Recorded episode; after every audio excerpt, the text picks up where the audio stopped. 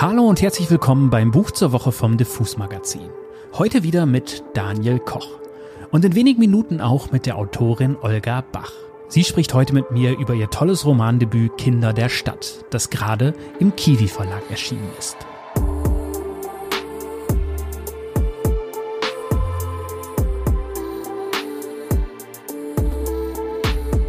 Aber zunächst ein paar schnelle Worte zum Buch, beziehungsweise erst einmal zu Olga Bach. Sie ist nämlich eigentlich schon eine recht namhafte Autorin, aber in der Theaterwelt.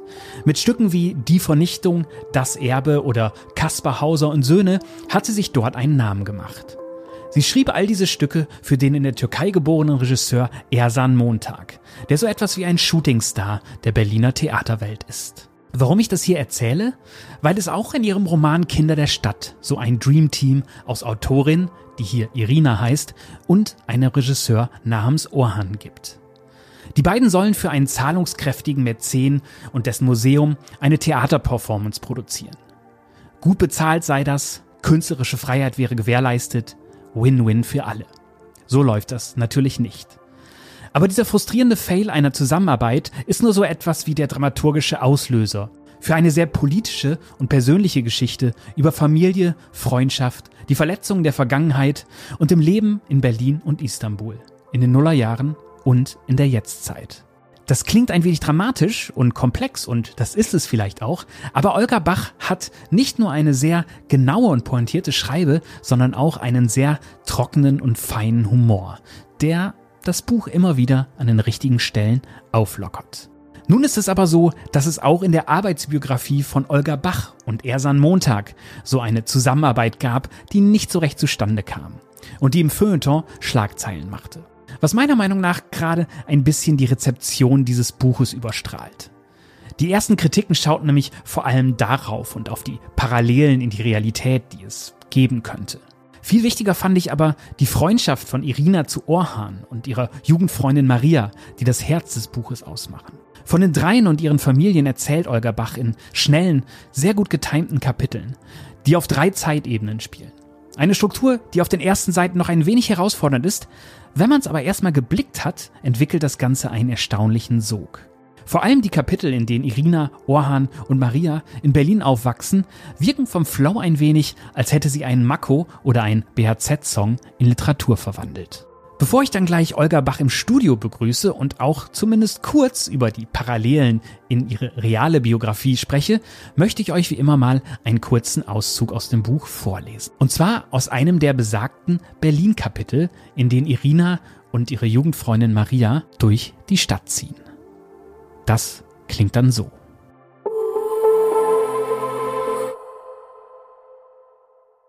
Sie stiegen in die U7, Parchimer Allee, Blaschko Allee, Grenzallee, Neukölln.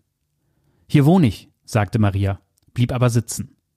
Sie fuhren immer weiter, erfanden ein Spiel. Aus den Buchstaben eines Wortes, zum Beispiel Hämorrhoiden, das auf einem U-Bahn-Plakat stand, bastelten sie abwechselnd ein neues Wort. Mord, Moor, Dämon. Hä? Hä ist doch kein Wort, protestierte Irina. Hä? Doch. Möckernbrücke. Magst du Filme? fragte Irina. Klar. In dem McDonalds am Kudamm läuft im Obergeschoss immer ein Film. Kann man einfach umsonst sehen. Wollen wir dahin? Ja. Sie sprangen aus der Bahn. Was ist eigentlich mit diesem Dönerladen hier an der Möckernbrücke falsch? Warum riecht er immer so? rätselte Irina, als sie die Treppe hinaufgingen. Unsere Bahn kommt, rief Maria. Rolltreppen hinauf, hüpfende Rucksäcke. Maria hielt Irina die schon rot tutende Waggontür der U1 auf. Gleisdreieck. Sie schauten auf Brachflächen, Wildwuchs, Gleise, Schotter. Die seltsame Metallrostrakete, Wassertank für die Dampfloks. Dann raste die U-Bahn vor der Station Kurfürstenstraße in einen Altbau hinein. Ende der Hochbahn. Maria und Irina wandten sich von den dunklen Fenstern ab, fuhren bis zum Wittenbergplatz. Hier wohne ich, sagte Irina. Sie schlenderten den Tauentziehen hoch. Auf der rechten Seite, versteckt oben in der Minicity, das Broadway, das meist voller Schulklassen war. Noch weiter hoch, auf der linken Seite, das Marmorhaus. Der alte Filmpalast, handgemalte Plakate, roter Teppich, muschelförmige Decke, geraffter Vorhang. McDonalds. An den Kassen vorbei ins Obergeschoss. Pastellfarbene Kindersitze in Elefantenform. Findet Nemo. Vormittags um elf. Maria? Ja? Kennst du Les Enfants Terribles? Nee, warum? Wollen wir was Sinnloses im KDW klauen? Beide hatten den Kopf noch voll animierter Fische. Wie jetzt? fragte Maria. Habe ich mal mit meinem Bruder gespielt. Je größer und sinnloser, desto besser. Das KDW. Gründerzeit, wie der Marmorpalast, wie das Haus Hut. Den weißen Schriftzug und den sich drehenden Mercedes-Stern vom Europacenter sah Irina von ihrer Wohnung aus. Wenn sie mit Maja durch die Parfümabteilung im Erdgeschoss des Kaufhauses ging, wurde ihre Mutter von etlichen Angestellten angesprochen. Auf Düfte aufmerksam gemacht, die sie nicht kaufte. Wenn Irina allein im KDW war, wurde sie kritisch beäugt. Zu Recht. Sie hatte in fast allen Abteilungen schon etwas geklaut. Im dritten Stock liefen sie an den 1000-Euro-Schuhen vorbei, bis sie vor einer unscheinbaren Tür standen. Dahinter versteckt die Mensa. Nur Mitarbeiter, nur schwarze und weiße Kleidung. Von ein paar Rentnern abgesehen, die wussten, dass man hier preiswert essen konnte, es fanden keine Ausweiskontrollen statt. Komm, Maria, wir müssen nur ganz normal tun, so als wären wir ständig hier. Bald saßen sie vor einer Auswahl Obsttörtchen und Eclairs mit Pistazienglasur und Blattgoldstaub aus dem sechsten Stock für 1,50 Euro. Hinter ihnen im Raucherraum aßen Mitarbeiterinnen vor überfüllten Aschenbechern und mit brennenden Augen Buletten. Berühmt ist ja eine Vera, erzählt Irina Maria. Wenn Vera reinkommt, rufen die in allen Stockwerken plötzlich Vera kommt und gehen in Deckung. Aber was ist so schlimm an Vera? Maria schob sich ihr drittes Eclair in den Mund. Und wer ist das überhaupt? Keine Ahnung. Anscheinend ist sie die schlimmste Kundin aller Zeiten. Eine halbe Stunde später fuhren Irina die Rolltreppe hinunter. Steinerne Mine, ein Henkerbeil aus Plastik in der Hand, länger als ihr Oberkörper, gefunden in der Kostümabteilung. Maria stand neben ihr, mit roten Ohren, ein riesiges Herz aus Schokolade aus dem sechsten Stock um den Hals gehängt.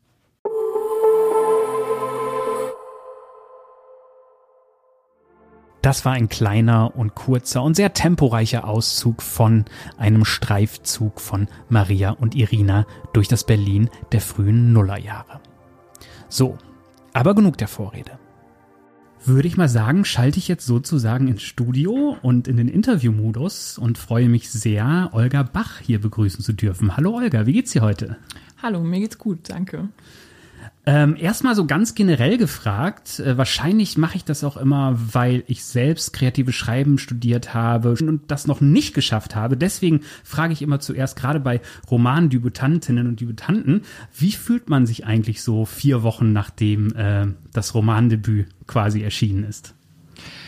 Ja, also ähm, ich komme ja vom Theater und das war so ähm, eine große, also ich wusste, dass es so sein würde, aber es hat sich dann doch nochmal seltsam angefühlt, dass erstmal eigentlich gar nicht so viel passiert.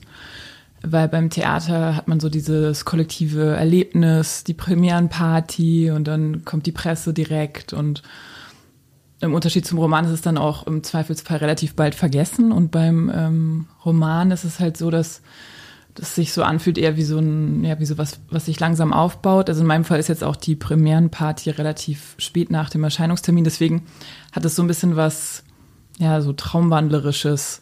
Und ich, ich, ich merke, Leute lesen, aber es ist eben dieser, dieser von mir abgetrennte Prozess. Und ich stelle mir das dann immer so vor, jetzt, ich kriege ja auch Rückmeldungen und stelle mir das dann vor, wie Leute, die ich auch nicht kenne, da so reinsteigen und ähm, genau, das ist ja so eben der große Unterschied zum Theater.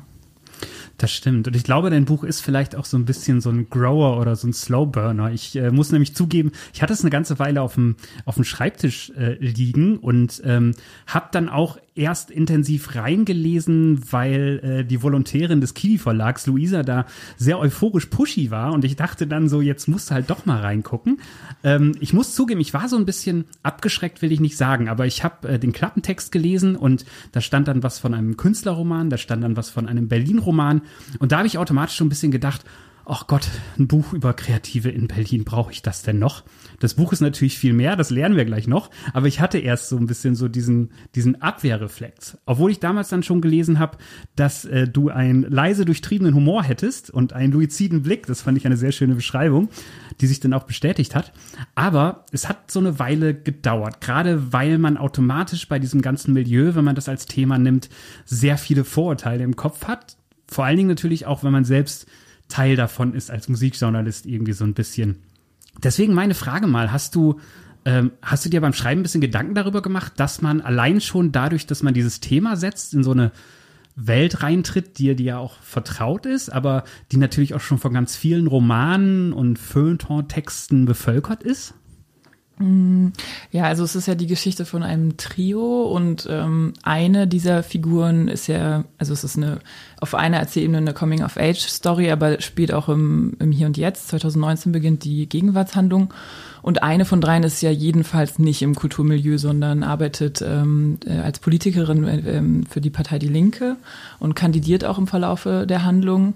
Also zumindest ein Drittel ist in einem anderen Milieu ange, angelegt und klar ist man, ähm, bekenne ich mich natürlich auch zu einem zu einer bestimmten Welt, äh, der, der ich auch angehöre, aus der ich auch schöpfe. Aber ich glaube, gerade auch bei einem Debüt ist es so, dass du am besten auch von einer Welt erzählst, die dir vertraut ist. Ähm, das, ähm, da gehen natürlich doch andere Probleme mit einher, aber es hat auch große, man kann aus viel, vielem schöpfen. Und ähm, ja, es handelt, also man, es gibt diese Rahmenhandlung mit dem, mit dem Museum, das ähm, den zwei, zwei des Trios, die äh, im Kulturmilieu ähm, arbeiten, diesen Auftrag äh, verschaffen. Aber das ist ja eher wie, wie, wie, der Mo wie ein Motor, der dazu dient, eigentlich auch andere Geschichten zu erzählen, was ja bei so roten Faden und Plot häufig der Fall ist, dass du den Plot brauchst, um eigentlich auch noch was anderes erzählen zu können. Deswegen, ja, es kommt vielleicht im Klappentext so stark daher, als genau eben so, diese, äh, dass es um diesen Auftrag des Museums geht und um Kulturschaffen. Schaffen. Aber es ist eigentlich zum gewissen Teil auch ein Alibi, um eben andere Geschichten erzählen zu können. Das fand ich nämlich auch. Ich glaube, das war so der klassische Drive der Marketingabteilung des Verlags. Ähm, wahrscheinlich auch, es ist natürlich auch ein guter Punkt, das so zu vermarkten, aber das ist gerade der Punkt, das Buch ist ja halt so viel mehr. Und ähm, gerade dieser Coming-of-Age-Aspekt ist sehr gelungen, wie ich finde, und auch so dieses, die Art und Weise, wie du Freundschaft äh, verhandelst und thematisierst, halt auch anhand der Konflikte, die sich ergeben. Ähm, das finde ich wirklich sehr schön. Deswegen war das weit mehr als das, äh, was ich erwartet hatte. Und äh, deswegen äh, bin ich da auch nur zu gerne dran geblieben. Aber ich habe dann so gedacht, die Art und Weise, wie du erzählst, finde ich sehr spannend. Du hast äh, diese drei verschiedenen Zeitebenen, du hast diese ha drei Hauptcharaktere, die sich immer mal wieder annähern und dann auch mal eine Weile entfremden und immer wieder miteinander zu tun haben haben. Du hast verschiedene Textformen. Es gibt manchmal so Parts, wo du mit ähm, auch einfach nur mit Short Messages äh, arbeitest. Dann gibt's äh, Sachen, die von Irina in Ich-Perspektive erzählt werden. Und es ist halt sehr kollagiert auf eine sehr gute Art und Weise. Und du schaffst es immer sehr schnell, finde ich, so ein Setting sehr genau und pointiert zu zeichnen und festzunageln. Da denke ich jetzt dann so ein bisschen handwerklich, naja, das ist ja als äh, Theaterschreiberin ist das ja irgendwie äh, naheliegend, dass du das so gut kannst. Aber ich habe dann doch gedacht, ganz so leicht ist es dann wahrscheinlich doch auch nicht, oder? So dieses, dieses Drehbuch und Stücke schreiben, jetzt, sage ich mal, auf äh, Langform anzuwenden, selbst wenn es natürlich dann halt auf gleiche Techniken zurückweist. Aber wie war das für dich handwerklich? War es, ähm, ging es so leicht von der Hand, wie es beim Lesen manchmal wird, oder war es äh, dann doch äh, ein harter Kampf manchmal? Nee, das ist ähm, voll der harte Kampf gewesen und war auch ein langer Weg, äh, diese Form zu finden. Also gerade weil ich davor nur szenisch gearbeitet habe, bin ich dann am Anfang sehr stark so diesem epischen verfallen. Also ich habe ganz anders geschrieben am Anfang. Es waren also im Grunde genommen stecken in dem Roman auch so drei Romane, was so das ähm, Volumen an Strichen angeht. Und ähm, es gab auch nicht diese Montagetechnik zuerst, ähm, äh, sondern es war so blockartig erzählt und ähm, das ist dann äh, vor allem auch in der intensiven Zusammenarbeit mit meiner Lektorin von Kiepenhornwitsch, Mona Leitner, entstanden, dieses ähm, Wechselprinzip einzubauen. Ähm, und ähm, ja, also es gab dann Phasen, wo ich diese Ebenen wieder getrennt habe und sie so einzeln runter verfasst habe, um sie dann wieder zurück zu montieren. Ähm, und diese dritte Ebene, ähm, also es gibt einmal die Ebene in der Jetztzeit, wo Irina aus der Ich-Perspektive erzählt. Dann gibt es die Vergangenheit Coming-of-Age-Story, wo es quasi so diese Objektivierung der Irina gibt, aber trotzdem keine Erfahrungen jenseits ihrer Welt beschrieben werden. Also ist auch nicht autorial. Und dann gibt es noch die dritte Ebene, das sind quasi die Stücktexte, die Irina im Auftrag dieses Museums verfasst. Also noch so eine Überführung in die dramatische Form also allein wenn ich das jetzt so schildere, klingt das ja schon voll kompliziert. Und ich bin ähm, positiv überrascht, freue mich natürlich sehr darüber, dass es beim Lesen aber gar nicht so ankommt, sondern dass es niedrigschwellig bleibt und im Effekt aber, zumindest so wie ich es jetzt bisher mitbekommen habe, dazu führt, dass der Leser sehr schnell so durch, das so durchliest. Das so, ein Page-Turner-Effekt entsteht dadurch, dass du immer wieder springst zwischen diesen Welten und äh, im besten Fall als Leserin halt auch Bezüge selbst herstellst, also auch Sinnbezüge, ähm, weil genau Ereignisse in der Vergangenheit und der Gegenwart so schroff, sagen wir mal, aneinandergestellt werden, aber dann doch irgendwie gerade dadurch sich aufeinander beziehen. Und ähm, das ist etwas, was auch quasi meine eigene, also das konnte ich auf diese Weise auch gar nicht unbedingt antizipieren. Das ist halt so ähm, konstruiert, aber eben diese Bezüge, die stellt die Leserin selber her und sind auch nicht zu 100 Prozent so intendiert. Das macht, finde ich, auch gerade den Reiz aus. Also ich mag es auch, wenn mich ein Roman mh, hm, von der Erzählform ein bisschen herausfordert, wenn er halt mal so Zeiten aufeinander krachen lässt. Und gerade so in den Dingen, die nicht erzählt werden, finde ich, ähm, reimt man sich auch was zusammen, was dann vielleicht gar nicht hundertprozentig so stimmt, aber es gibt dann halt, ich finde, es verbindet einen, wenn es halt funktioniert, äh, was ein schmaler Grad ist, ähm, dann auch viel besser, um sich so diese verschiedenen Leben und diese Konstruktion der, der ganzen Figuren und Zeitebenen vorzustellen. Und auch das für alle, die jetzt zuhören, ähm, es liest sich wirklich viel flüssiger, als es jetzt äh, aufgedröselt beschrieben klingt in dieser Form. Es ist wirklich äh, sehr gelungen und liest sich sehr, ähm, ja, wie soll ich sagen, immer so Snapshot-mäßig. Ähm, und hilft auch, muss ich sagen, immer, äh, ich bin ein beim Lesen ein jemand, der zappt, der immer so drei Bücher gleichzeitig liest, das ist auch immer schön. Man kann dann so halbe Stunde, äh, ne, und dann, dann braucht man, dann liest man was anderes wieder und dann steigt man wieder ein. Also das, das funktioniert wirklich, wirklich sehr gut. Ähm, die Liebe zum Theater ist natürlich und auch so die Art, also die Dialoge sitzen, wie gesagt, die die äh, die Bühnenbeschreibungen sitzen jetzt mal ganz platt äh, gesagt. Ähm, aber ich habe mich da gefragt, weil man ja auch irgendwie merkt, dass ähm, Irina, aber ich glaube auch die Parallele ist äh, eindeutig zu dir da. Ähm, diese Theaterwelt halt auch sehr früh kennen und lieben gelernt hat. Deswegen, äh, sonst frage ich immer, nur häufig gerne so, was das Buch ist, was dich zur Literatur gebracht hat. Das würde ich auch gern von dir wissen. Aber mich interessiert auch so ein bisschen, was war denn das Theaterstück, das dich äh, zu einem Menschen gemacht hat, der äh, Theater machen oder schreiben will? Ähm, ja, also ich bin als Jugendliche in Berlin natürlich so sehr ähm, verwöhnt aufgewachsen, weil ähm, es hier so viele gut, sehr gute Stadttheater gibt. Ähm, also ich war so in den Nullerjahren viel am Deutschen Theater und fand so, also jetzt ad hoc fällt mir vor allem die Emilia Galotti-Inszenierung von Michael Thalheimer ein, weil das war so ein sehr auf, auf sehr entschlackte, skelettartige Interpretation von, von Text und Bedeutung. Ähm, und, es, und, es, hat gleichzeitig ganz viel Herz gehabt. Also es, die haben so durchgerattert, es war eine ganz knappe Inszenierung, aber es hatte so eine ganz große sprachliche Schönheit, die aber auch so die Emotionen der Figuren trotzdem so stark hat leben lassen und ich war so erschüttert, das weiß ich noch, ich war so 14, 15 und saß danach in der S-Bahn und habe die ganze Zeit geweint, obwohl es Emilia Galotti von Lessing ist, also weiter weg könnte es ja eigentlich nicht sein.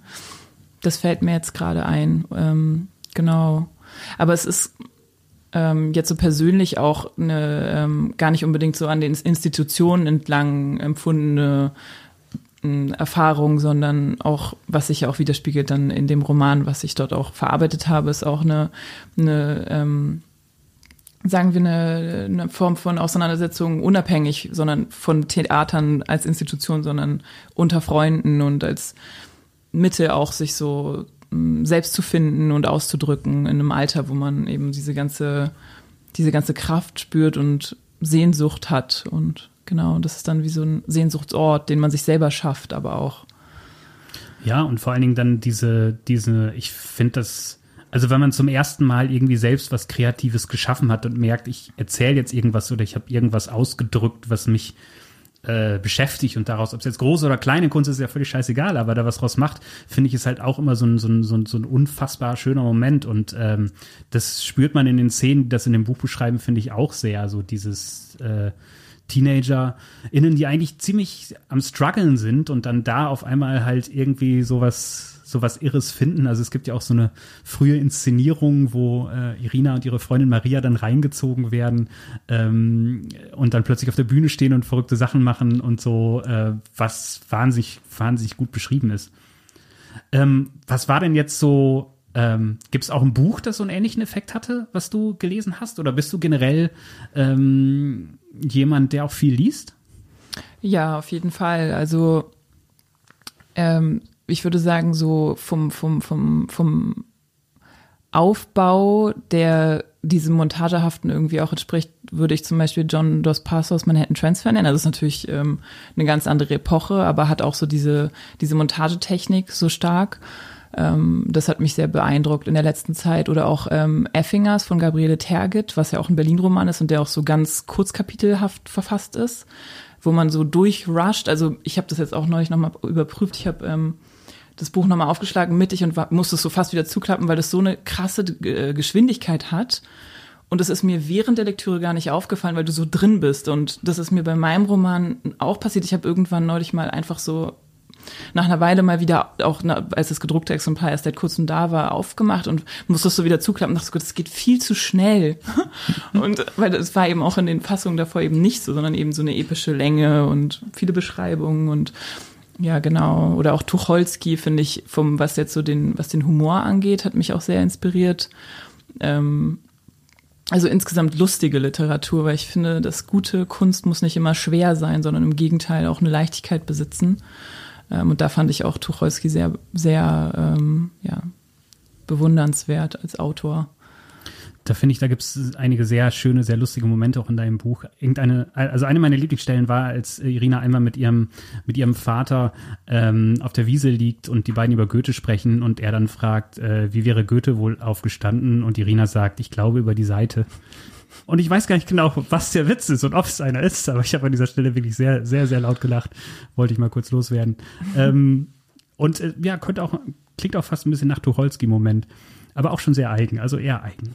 Aber ähm, die Berlin-Parts, ähm, und das ist, glaube ich, auch so ein bisschen der Punkt, wo ich erst mal gedacht habe, okay, ich bin jetzt doch schnell in das Buch reingezogen und habe meine Vorteile sehr schnell abgelegt, dem traue ich jetzt nicht so ganz. Und ich habe dann kurz gedacht, vielleicht hast du mich gekriegt, weil du halt so durch Berlin hetzt und ähm, ich wohne jetzt auch schon irgendwie, glaube ich, 18 Jahre in dieser Stadt und du dann viel an Orten vorbeiläufst, die die eigene Berlin-Zeit geprägt haben. Also äh, die monatliche Ankerklause runter, die mal eine wöchentliche war, gibt's halt immer noch. Das Kumpelnest ist dann natürlich vertraut. Manchmal kommt äh, ja am Wildenbruchplatz raus, das ist meine Hut, wo ich jetzt wohne, dann äh, geht's halt viel um die Sonnenallee und was da aufeinander kracht. Und ähm, gerade so diese Coming-of-Age-Phase, wo halt Irina und ihre Freundin Maria dann quasi so, so durch, durch die Stadt jagen ja auch und gar nicht hinwissen mit ihrer, äh, wohin wissen mit ihrer Energie, finde ich, finde ich wahnsinnig intensiv. Und ähm, da jetzt mal die Frage, weil ich finde, das ist ganz schwer zu. Also dieses Tempo spiegelt ja auch die Art und Weise wieder, finde ich, wie man halt viel Berlin erlebt, dass man dann erst irgendwie eine Woche später schnallt, was man am Abend eigentlich alles gemacht hat, so ein bisschen. Ähm, aber wie war das für dich? Dieser, dieser Schreibprozess, also du hast ja schon gesagt, es hat eine Weile gedauert, bis man auch die Form gefunden hat, aber da stecken ja sicherlich auch unfassbar viele, oder da stecken unfassbar viele Berlin-Erinnerungen äh, drin und wahrscheinlich auch Szenen, die es so oder so gab. Wie war dieser Schreibprozess für dich? Weil ich habe so das Gefühl, wenn man, wenn man da eintaucht, also ich würde dann wahrscheinlich eine Playlist mit den Songs von damals anmachen und dann halt die ganze Zeit wieder aus dem Fenster starren und dann, ach ja, der Abend, oh Gott, oh Gott, und dann waren wir in O8 und so. Also wie war so dieser, dieser Schreibprozess für dich, für diese sehr lebendigen Momente, die man dann ja irgendwie einfangen muss? Ähm, also ich habe das geliebt, weil, also sowieso jetzt, wo der Roman abgeschlossen ist und ich mich zurückerinnere, fällt mir das nochmal so auf, weil du lebst wie so doppelt, weil du erlebst, aber du bist auch schon so textuell quasi unterwegs und das ist die Stadt, in der ich aufgewachsen bin und die ich liebe für ihre Komplexität und mit dem, mit dem Wissen jetzt über sie zu schreiben, gehst du dann nochmal anders durch die Stadt durch und hast diese Beobachtungen, die ich mir dann auch oft ähm, so als Sprachmemo aufgenommen habe, um das nicht zu vergessen. Und ähm, gleichzeitig ist für mich aber auch ein politisches Statement, weil, also es ist ja so in der Kunst oder insgesamt gibt es ja so ein bisschen so ein, ich würde es jetzt nicht als regressiv bezeichnen, es hat ja auch ähm, Gründe, dass man sich so irgendwie so aufs Land sehnt oder irgendwie auch so vormodern denkt, vormodernes Bauen oder so der Dorfroman. Und das ist ja, mag ja auch alles richtig sein, aber ich habe das auch so ein bisschen, deswegen heißt der Roman ja auch Kinder der Stadt, das ist so wie so eine Art ähm, Ode an, an die Urbanität, weil das auch und das reflektiert eben dann auch die Form, dass es viel auch darum geht, dass diese Freundschaft sich entlang quasi so der Struktur der Stadt auch entfaltet. Zwischen Menschen, die sich vielleicht auf dem Land sonst nicht kennengelernt hätten, weil man hier eben dicht an dicht ist und sich eben Menschen, also so Bubbles überschneiden, die sich in nicht in diesem urbanen Kontext das eben nicht tun würden. Und das ist für mich auch irgendwie so die Bedingung für Demokratie und Vielfalt. Und genau deswegen ist es auch ein, eben ähm, politisch ambitio äh, ambitioniert.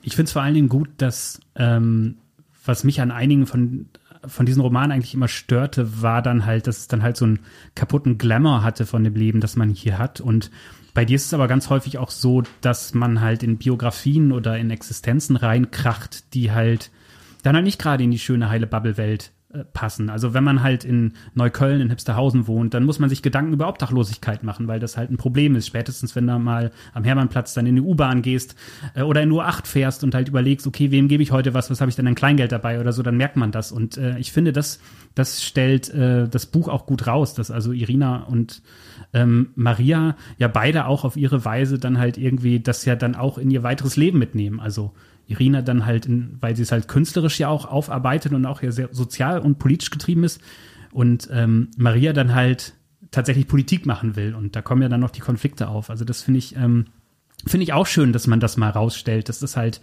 auch ein ein Gewinn ist sozusagen und dass man auch gezwungen wird, so ein bisschen anders auf die Welt zu blicken.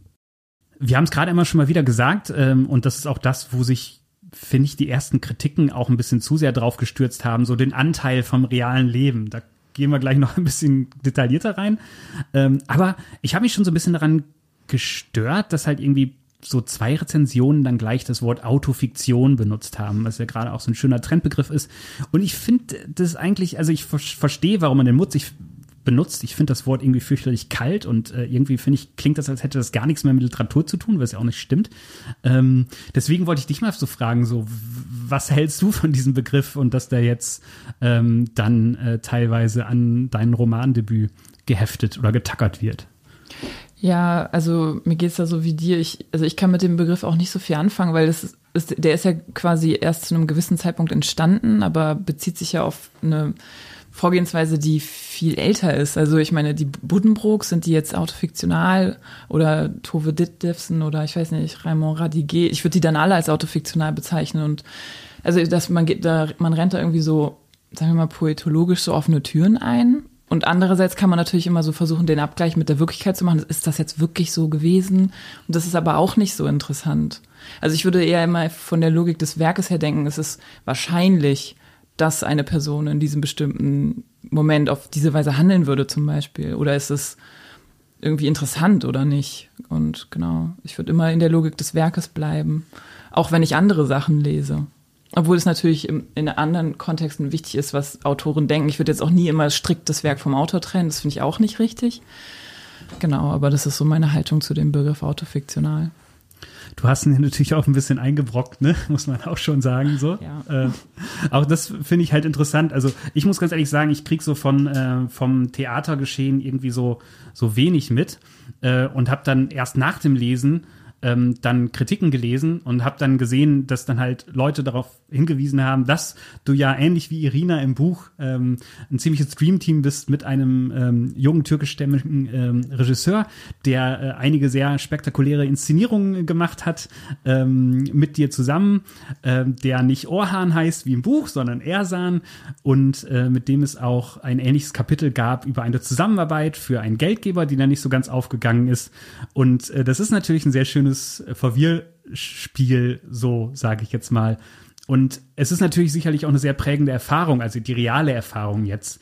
Deswegen, ähm, wann kam so die Idee auf, das auch so ein bisschen so als den Antrieb von, weil, wie gesagt, die Geschichte ist ja viel mehr. Deswegen finde ich es ein bisschen schade, dass das natürlich immer so im Mittelpunkt steht.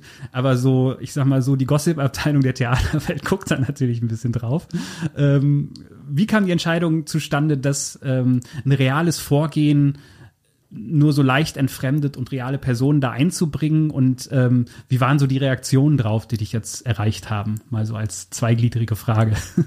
Ja, ähm, also was ich eingangs schon gesagt hatte, dass der Plot oft eigentlich, also ich glaube nicht nur bei mir eine Art von Alibi ist, auch um andere Geschichten zu erzählen, ist es jetzt in dem Fall auch so, dass die Idee mit dem Auftraggeber dieses Museum, was eben ähm, den Ausschlag gibt dafür, dass Irina sich ähm, mit den äh, Geschichten ihrer beiden besten Freunde beschäftigt, weil es eben dieses fiktive Museum für ähm, Identität und Wiedervereinigung ist, was sich mit Geschichten nach 1990 beschäftigt. Ähm, genau, also wie ich das schon gesagt hatte, ähm, dass der Plot auch in gewisser Weise ein Alibi ist, um eigentlich andere Geschichten zu erzählen, ist dieses Museum quasi auch eigentlich relativ spät im Arbeitsprozess entstanden, auch eben wieder in Auseinandersetzung mit dem mit der Lektorin. Es war dann die Suche nach so einem roten Faden, der eben diese Komplexität der Erzählung, die ich habe, so zu vereinen, dass der Leser, dass die Leserin sich nicht verliert darin.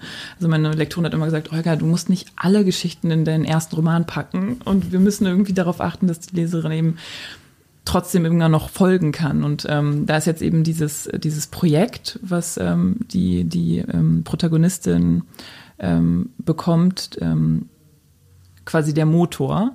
Und es hat eigentlich überhaupt nichts mit der Vorlage zu tun. Also die Vorlage ist, ich muss ja kein Geheimnis draus machen, ist eben diese, diese, diese Stiftung gewesen hier in Berlin, die Ersan und mir diesen Auftrag erteilt hat, der dann gescheitert ist an rechtlichen Fragen. Und eben, wie ich vorhin gesagt habe, das ist ähm, in einer gewissen Hinsicht gut für mich gewesen, weil ich mich da literarisch habe bedienen können für bei bestimmten Dingen, aber es ist trotzdem eigentlich, es hat eigentlich überhaupt nichts mit der Vorlage zu tun.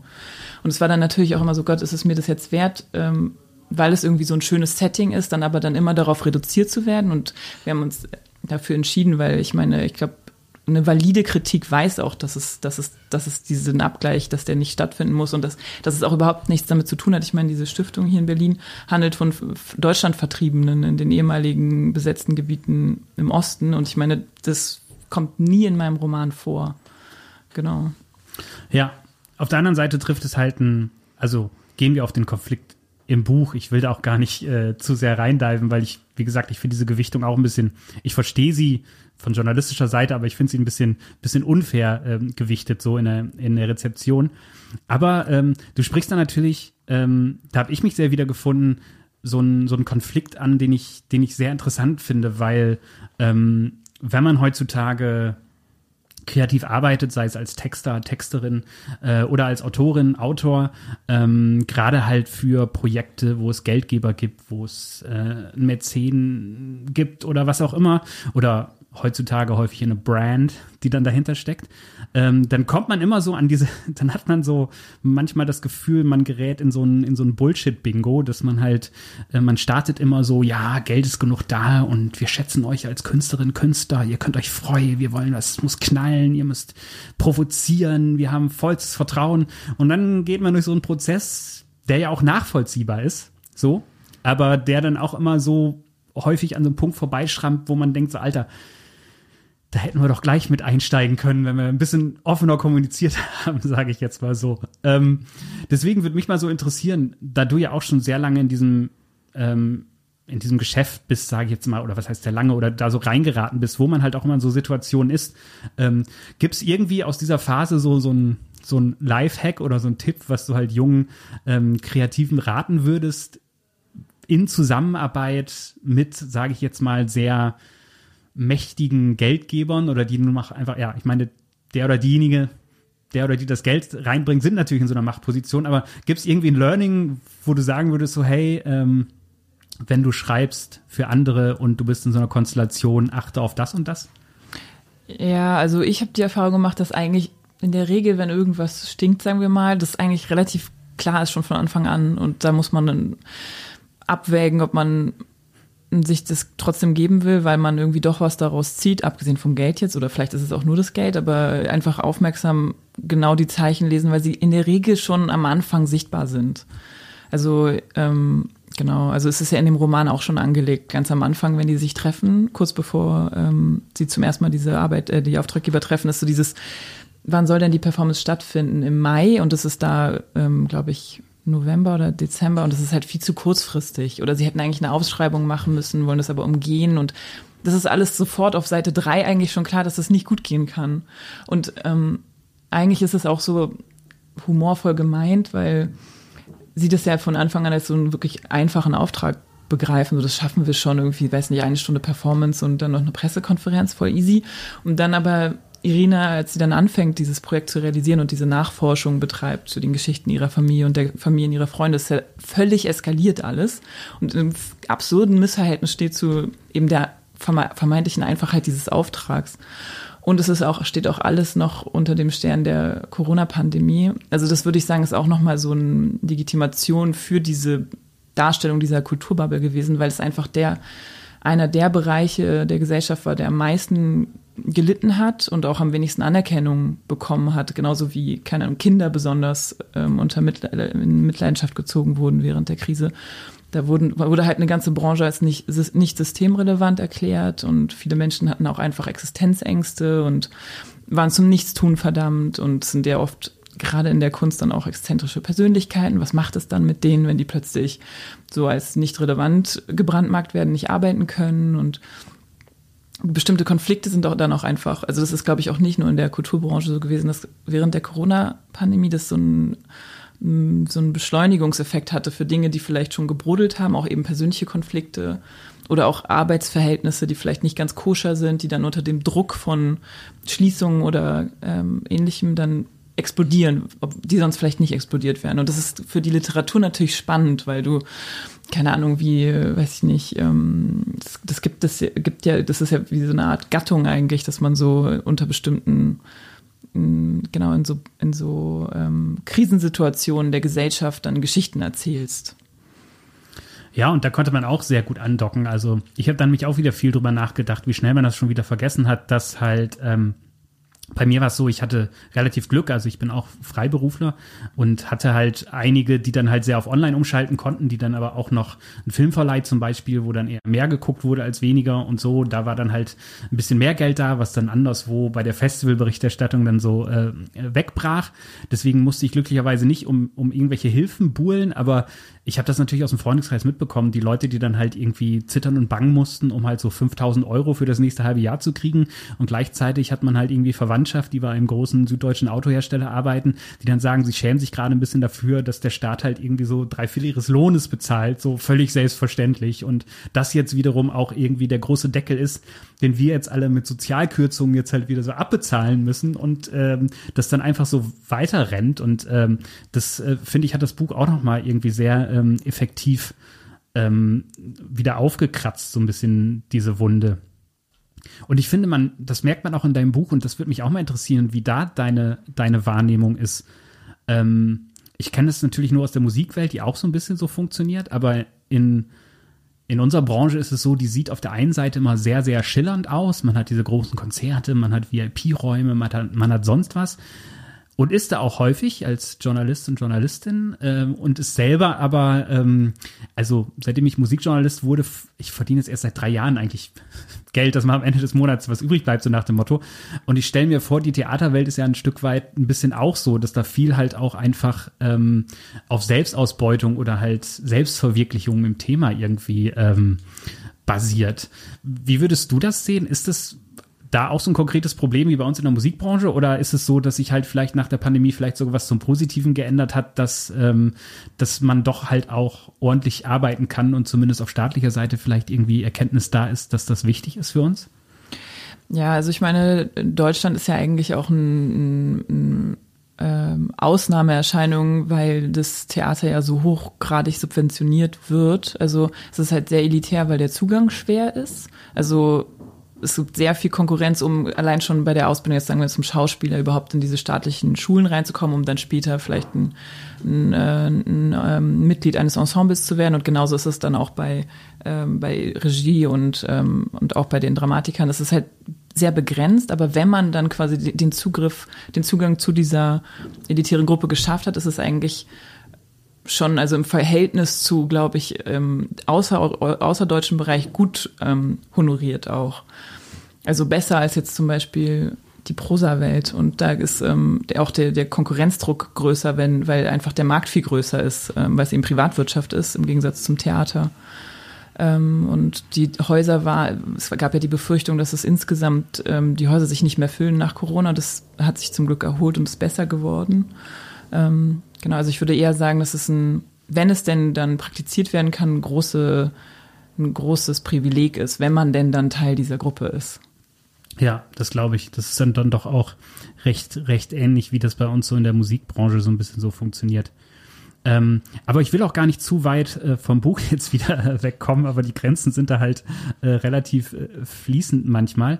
Ähm, was ich sehr schön fand, war, ähm, dass es halt nicht nur ähm, die Kinder der Stadt Berlin sind, äh, beziehungsweise dass die Kinder der Stadt Berlin auch einfach ganz viel an anderen Orten sind. Und da landet man dann in so Metropolen wie Neuenkirchen, was ich sehr interessant fand, weil ähm, ich komme so grob aus der Gegend und habe da zumindest schon mal hin und wieder Tischtennis gespielt, weil die in unserer Liga waren.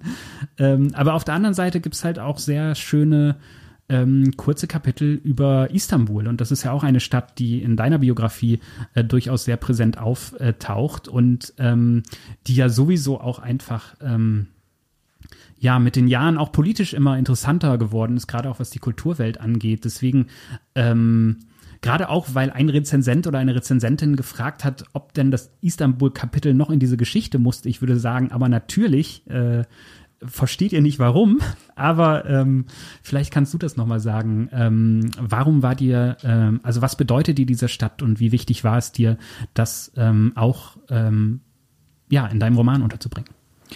Ja, also ich finde, ich habe mich auch gewundert über diese Stelle in der Rezension, weil ich finde auch, dass dieser Ausbruch aus der, weil zu Berlin gehört, auch aus Berlin rauszugehen und ähm, das war für mich auch irgendwie wichtig, um keine, also was gegen der Klaustrophobie entgegenzusetzen, die sonst entstanden wäre. Vor allem, weil es eben auch so ein Roman ist, der eben auch viel von Wunden und von, von Krisen und von Streits und Konflikten und ähm, Zweifeln handelt. Und ähm, war es mir wichtig, mal wie so ein, wie so ein Rauskommen, also dass es wie so ein Aufatmen auch im, im Erzählerischen ist. Ähm, es, ich will jetzt nicht so viel spoilern, aber es gibt ja dann auch eben diese Liebesbegegnung dort und das hat ja, wenn vielleicht auch so im Tucholsky-Sinne dann sowas Frisches, obwohl das natürlich auch gleichzeitig ambivalent ist, weil es eben auf dem Höhepunkt der Pandemie passiert und eigentlich kein Mensch zu der Zeit gereist ist und die Figuren profitieren davon dann auch so ein bisschen dieser ähm, Ausnahmesituation, sich da trotzdem so durchzubewegen und wie du gerade gesagt hast, ist ähm, also ich meine, es ist ja sowieso klar, Berlin ist allein schon wegen seiner Bevölkerungszusammensetzung mit der Türkei sowieso extrem verbunden.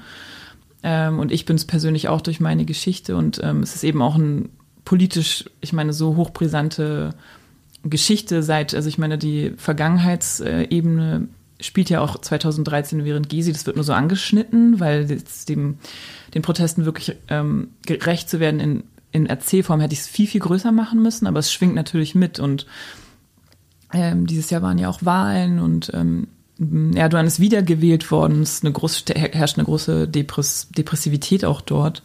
Ähm, ich mache auch dieses Jahr eine Arbeit in Istanbul und bin sehr gespannt auch, wie, wie dort dann die Auseinandersetzung mit den SchauspielerInnen und dem Haus sein wird. Ähm, ja, weil ich meine, für, gerade für die jungen Leute ist es halt so, das ist halt wie in so einem Betonknast zu sitzen und ja, keine wirkliche Alternative mehr zu sehen, außer dass dieser Autokrat halt bleiben wird und mein Roman oszilliert ja quasi zwischen den letzten, also so ähm, zwischen den letzten großen Aufständen 2013 zu jetzt, wo Erdogan halt wiedergewählt wurde.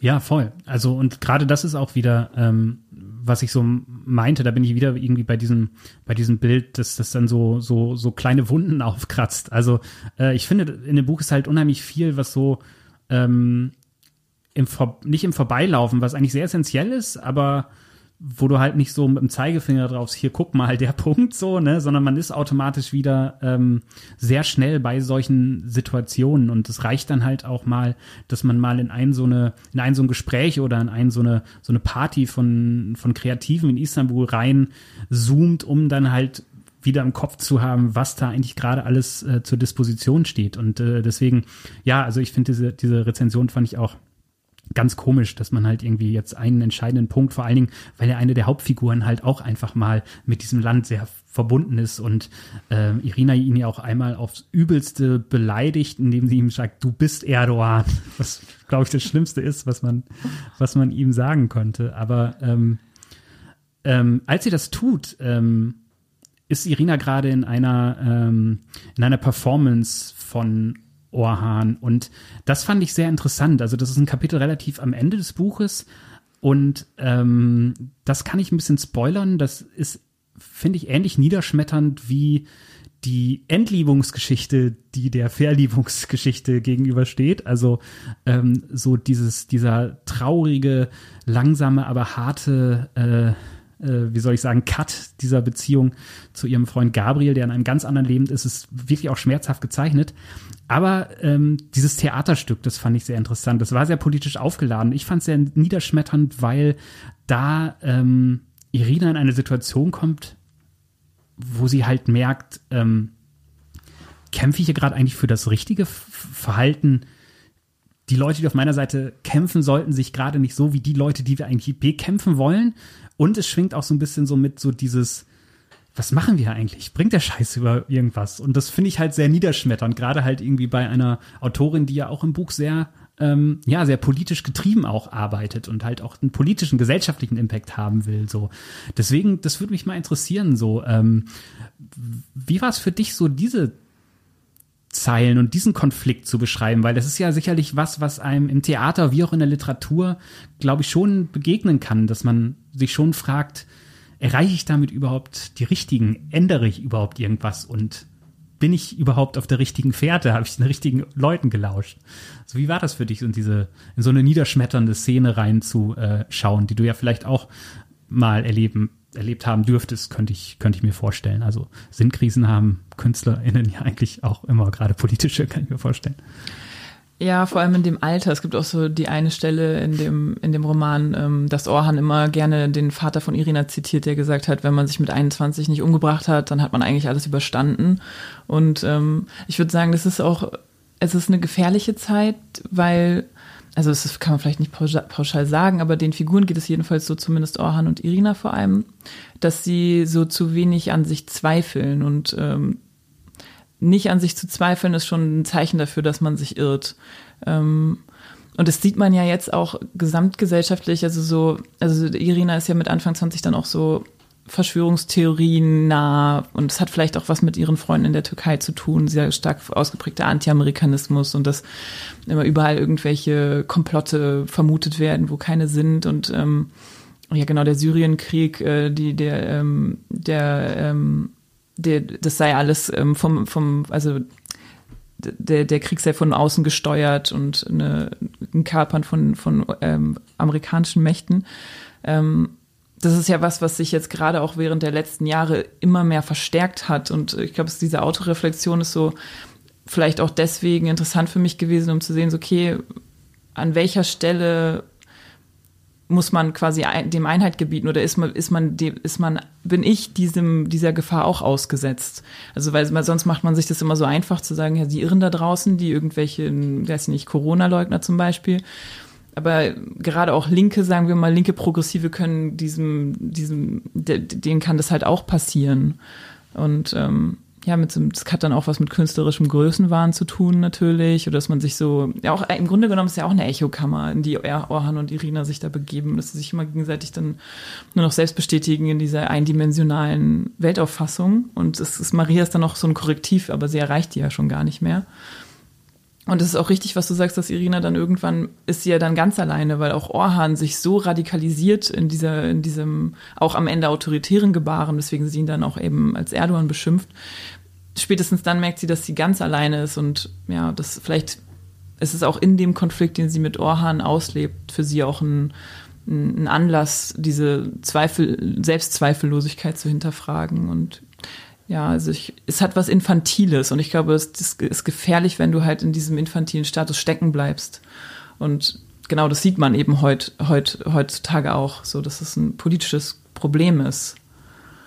Ja, also gerade wenn man dieses, das hast du schön gesagt, so dieses, wenn man, wenn man nicht an sich selbst zweifelt, kann man eigentlich schon merken, dass man auf dem falschen Weg ist. Ich ähm, finde das auch als, auch als Journalist ist es ja so, wenn man mal ein keine Ahnung, einen Kommentar zu einem kontroversen Thema schreibt und sich auf der richtigen Seite wähnt, dann kommt man schnell in so einen selbstgerechten Furor rein. Und äh, das finde ich immer ganz wichtig, dass ich dann, ich denke dann immer ganz automatisch, okay, ich brauche noch ein Korrektiv, ob das jetzt irgendwie drüber ist oder ob man halt, ne, oder dass man sich selbst auch mal dann fragt, okay, aber was ist meine Rolle dann eigentlich bei irgendwas und so. Und deswegen fand ich diesen Moment sehr, sehr gut, auch sehr niederschmetternd, weil gerade auch irgendwie die Charaktere da ja äh, schon spüren, dass da so ein, so ein Weltbild auch ein Stück weit zusammenbricht. Aber ich fand es unheimlich wichtig, dass, ähm, dass ähm, ja, genau, dass man die Punkte auch mal anrührt, wo man ja auch die eigene Arbeit dann ja auch einordnet. Und es klingt auch ein bisschen so wie äh, Note to Self,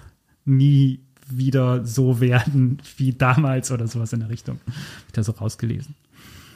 Ja, ähm, dann äh, sind wir jetzt auch schon äh, fast ähm, am Ende unserer Zeit angekommen. Oh Gott, das klingt so final, so war es nicht gemeint.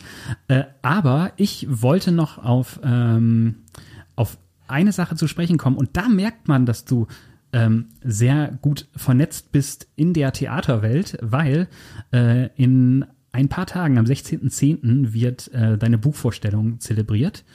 Und äh, sehr standesgemäß in der Volksbühne ähm, was ja auch nicht äh, jede Buchautorin ähm, jetzt so sagen könnte. Und äh, ich habe sogar gelesen, dass, ähm, dass sogar auch sehr namhafte Theaterschauspielerinnen an dem Abend beteiligt sein werden. Ähm, kannst du unsere Hörerinnen und Hörer mal aufklären, was äh, erwartet sie bei deiner Kinder der Stadt Buchpremiere in der Volksbühne?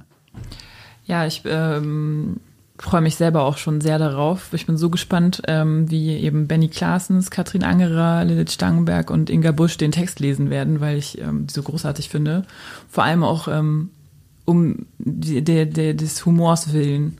Weil ähm, das schon, würde ich sagen, das mache ich gar nicht mit Absicht, aber ich kann, ich schreibe irgendwie humorvoll anscheinend. Und ähm, mit Benny Klaasens habe ich auch schon zusammengearbeitet. Das ist ein Freund von mir und ähm, er schafft es halt aus allem nochmal so was ganz Besonderes, Eigenes, Humorvolles rauszuziehen. Und ähm, allein deswegen bin ich schon so gespannt auf den Abend. Und ähm, Tristan Brusch äh, wird es noch musikalisch begleiten. Also es ist ähm, weit mehr als einfach nur eine Premierenlesung von mir, sondern es wird ähm, für mich auf jeden Fall ein Ereignis. Sehr schön, auch gerade Tristan, den habe ich diesen Sommer noch auf dem Haldern Pop Festival in einer Kirche spielen äh, gesehen, wo er mit großer Freude seine diabolischen Lieder performt hat und dann auch schon äh, Wojcek performt hat oder Stücke von seinem Wojcek-Album. Äh, sehr schön, ist ja auch ein absoluter Diffuskünstler, deswegen passt das äh, alles sehr gut, dass du heute hier warst bei uns beim Buch zur Woche. Ähm, ich frage das zum Ende ganz gerne nochmal, immer jeden und jede, die hier sind oder der hier war. Ähm, Gab es irgendwas, wo du das Gefühl hattest, äh, ey, die Frage hättest du aber echt noch stellen müssen. Ist gar nicht so Absolution abholen, sondern einfach nur, man springt so durch die Themen. Äh, ist hm. irgendwas zu kurz gekommen? Nein, ich finde, äh, ich, ich finde es auch voll, fand es schön, mal über den Roman zu reden, wie bei der allerersten Frage, wie es ist mit dem Erscheinungsdatum und was es für einen bedeutet. Ähm, finde ich es insgesamt einfach schön, über den, über der so, so, so nah auch am, am, am Text ähm, über den Roman zu sprechen. Also vielen Dank für die Einladung und ich finde, es fühlt sich komplett an. Das, äh, das äh, freut mich, dass das, äh, dass das da rauskam. Und ja, auch alle zukünftigen äh, Rezensionsschreiber, so konzentriert euch mal auf die Geschichte um den Skandal, den es vielleicht in der realen Welt gegeben hat. Oder was heißt Skandal, um diesen, diesen Effekt. Es ist, äh, da ist weitaus mehr zu holen, als äh, irgendwie ähm, darauf rumzureiten. Aber da habe ich auch wieder gemerkt bei den Rezensionen, das ist auch so eine Feuilleton-Krankheit. Die kommen auch einfach zu selten aus ihrer Bubble raus und merken dann gar nicht, dass, äh, dass andere Leute auch andere Punkte interessieren können. Ja, Olga, dann würde ich sagen, schön, dass du hier warst. Ja, danke schön. Ähm, ich freue mich sehr auf deine, ähm, auf deine Lesung. Eigentlich war mal geplant, dass ich an dem Tag äh, schon auf Urlaubsreise bin. Die verschiebt sich aber eine Woche. Das heißt, ich werde mir das wahrscheinlich anschauen. Ich freue mich sehr drauf. Ah, und perfekt viel Glück äh, mit deinem Roman weiterhin und äh, ja, schönen Tag dir noch. Dankeschön. Ciao. Und damit sind wir am Ende dieser Interviewfolge. Ihr habt nur noch die Möglichkeit, eines von zwei signierten Büchern von Olga zu gewinnen. Schickt uns einfach eine Mail mit dem Stichwort Kinder der Stadt an verlosung.diffusmac.de und gebt bitte eure Postadresse an. Danke auch an den Kiwi Verlag, dass wir diese Exemplare bekommen haben. Und das war's dann für heute. In der nächsten Woche ist wieder Celine Leonora am Mikro. Mein Name ist Daniel Koch. Das war das Buch zur Woche vom Diffus Magazin und ich sage wie immer Tschüss und bis zum nächsten Buch.